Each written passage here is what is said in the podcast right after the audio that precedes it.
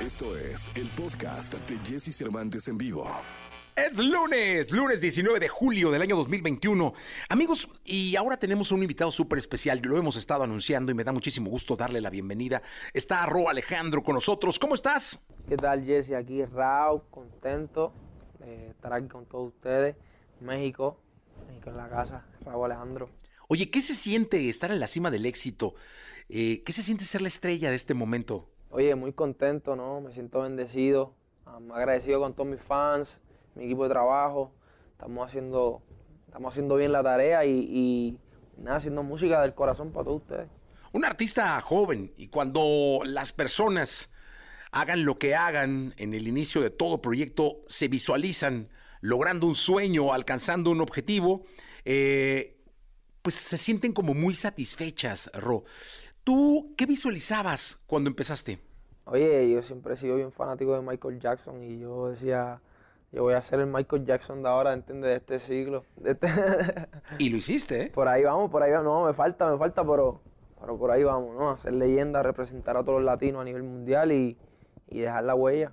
Oye, y ahora que eres una estrella en TikTok, eh, seguramente lo que a ti te provocó Michael Jackson lo estás provocando en las nuevas generaciones, me imagino, ¿no? No, no, de eso se trata, ¿no? De, de, recibir ese legado de otros que nos dejan esa inspiración y nosotros poner nuestro granito de arena y, poner nuestra arte y seguir inspirando a otras generaciones que, ¿entiendes? cuando uno sea viejito, haya un, un Raúl Alejandro ahí rompiendo que diga, ¿entiendes? Ese, ese es de los míos.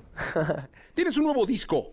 Eh, ¿Cómo ha sido encontrar tu estilo y sonar diferente a lo que hay hoy en día en la industria? Oye, un proceso, ha sido un proceso largo, ¿no? De- llevo seis años ya en lo que es la música en sí. Tres, hace tres años, ¿no? Mi carrera como que empieza a, a surgir y, y, y cada mes, ¿no? Yo he encerrado en el estudio, en la producción. Trato de seguir aprendiendo para seguir creciendo como, como artista, como, como ser humano y de eso se trata, ¿no? De que cada proyecto que tú hagas supere el pasado. Y, y ahí tenemos viceversa. Oye, bueno, y el discurso que ha tenido el reggaetón a lo largo de su vida ha estado muy polarizado, ¿no? Hay a quien le gusta y lo baila y lo, lo siente, pero también hay una parte muy grande que lo critica, que está en contra, que sataniza su mensaje eh, y que no lo ve como un movimiento musical eh, de alguna manera correcto, ¿no? ¿Tú cómo, cómo lidias con esta situación? Ah, bueno, yo digo que, que el género, por ejemplo, hablando de género, el reggaetón es reggaetón, la música urbana es muy, muy amplia. En la música urbana se puede catalogar muchos tipos de ritmos, ¿no? Lo que es el trap, el, el dancehall, mucha, mucha, mucha música que sale de la calle, ¿no? Pero ya el reggaetón es algo mundial, no es algo pop. Y lo, sobre el tema de la cancelación, ¿no? Obviamente el tanto de las plataformas, no, no es como antes que, que, que, que no había tanta, tantas redes sociales. So, hoy día todo es más, todo es más visible, ¿no? Y, y obviamente vivimos en una sociedad un poco pues no más sensible por todas las situaciones que todos hemos pasado, cosas políticas del mismo planeta Tierra, ¿no? Somos una sociedad un poquito más a la defensiva. Y yo pienso que, que, a pesar de todo, ¿no? Debemos de estar siempre, de no perder ese sentido de, de lo que es la, la compasión y, siempre tratar de ponernos los zapatos de las demás personas. Nadie es perfecto y por lo menos nosotros, los artistas, por lo menos yo, yo siempre trata- trataré de hacer lo mejor de mí, ¿no? Y si algún día pues hago algo que, que a alguien no le guste, yo soy de los que a mí me gusta hablar y compartir ideas y seguir aprendiendo, seguir creciendo como, persona.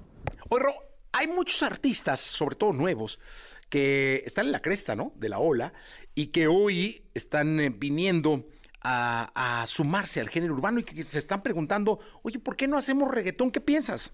Yo hago música y primero que todo, ¿no? Yo hago música porque me hace feliz a mí. Eso es lo que me gusta hacer a mí. Y a través, y a través de mi felicidad, eso es algo que se transmite a las demás personas, es una energía que, que- que se transmite. Y cuando tú haces música por ya pensando en otras cosas, en, en el negocio, en, en que no, pues reggaetón, eso es lo que está pegado. Ah, pues hay que hacer reggaetón. No, tú tienes que hacer música del corazón. Y yo pienso que eso es lo que te va a llevar lejos.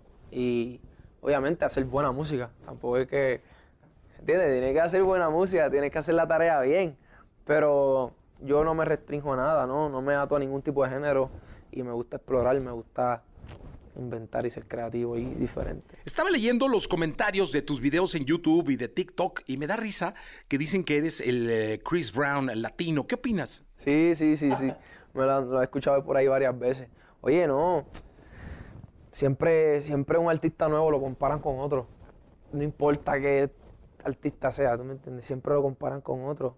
Pero ahí está en el artista, ¿no? De, de- de- de dejar su legado y, y- y- y dejar su marca. Y poco a poco he podido dejarme sentir, ¿no? Y, y- y decir, ok, esto es Raúl Alejandro. Sí, no te voy a mentir, tengo muchas inspiraciones de, lo que son los performers, lo que son los Mike, Michael Jackson, Elvis Presley, um, Usher, Justin Timberlake, el mismo Chris Brown, que son artistas que cantan, bailan.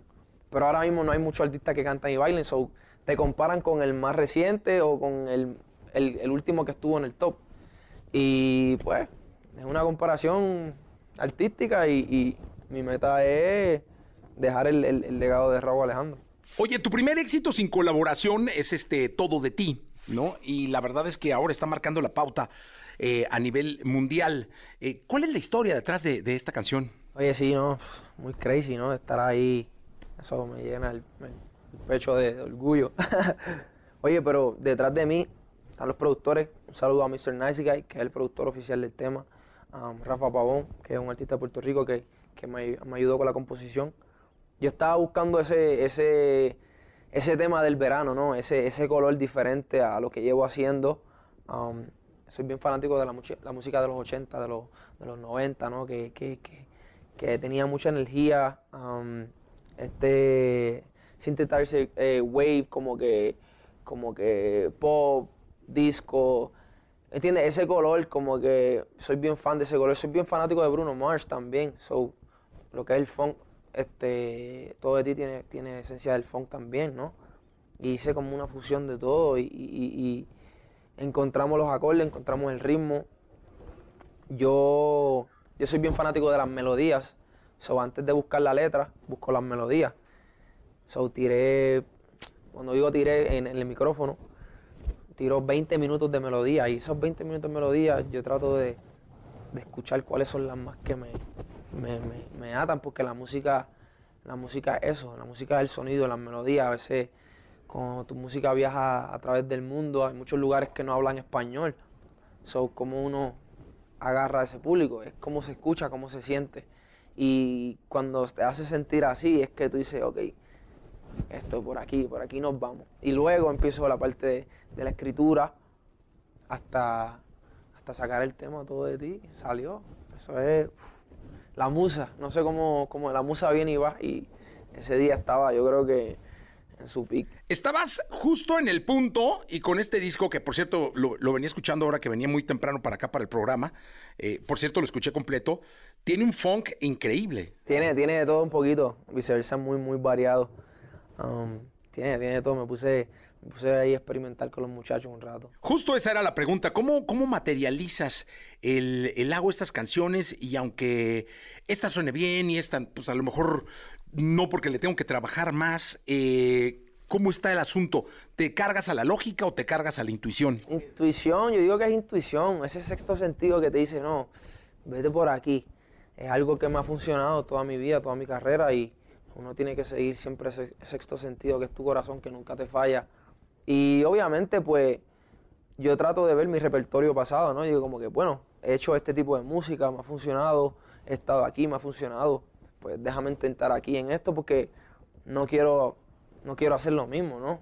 Eh, pienso que hacer lo mismo lo mismo, lo mismo aburre. Yo pienso que en la vida tú tienes que ser un poco más extrovertido y de eso se trata viceversa, de lo contrario. Muchas gracias por esta entrevista, de verdad, gracias por estar en XFM, Ro Alejandro. Eh, tuviste ya un concierto virtual, ¿qué sigue?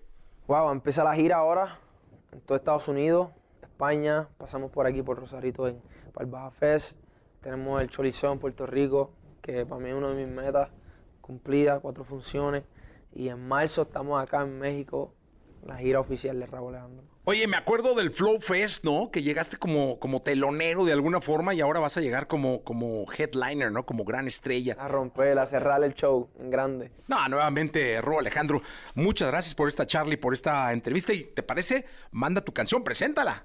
¿Qué tal, mi gente? Soy Boy Raúl Alejandro y están escuchando todo de ti. Aquí, Exa FM. Raúl, ey. Escucha a Jesse Cervantes de lunes a viernes de 6 a 10 de la mañana por Exa FM.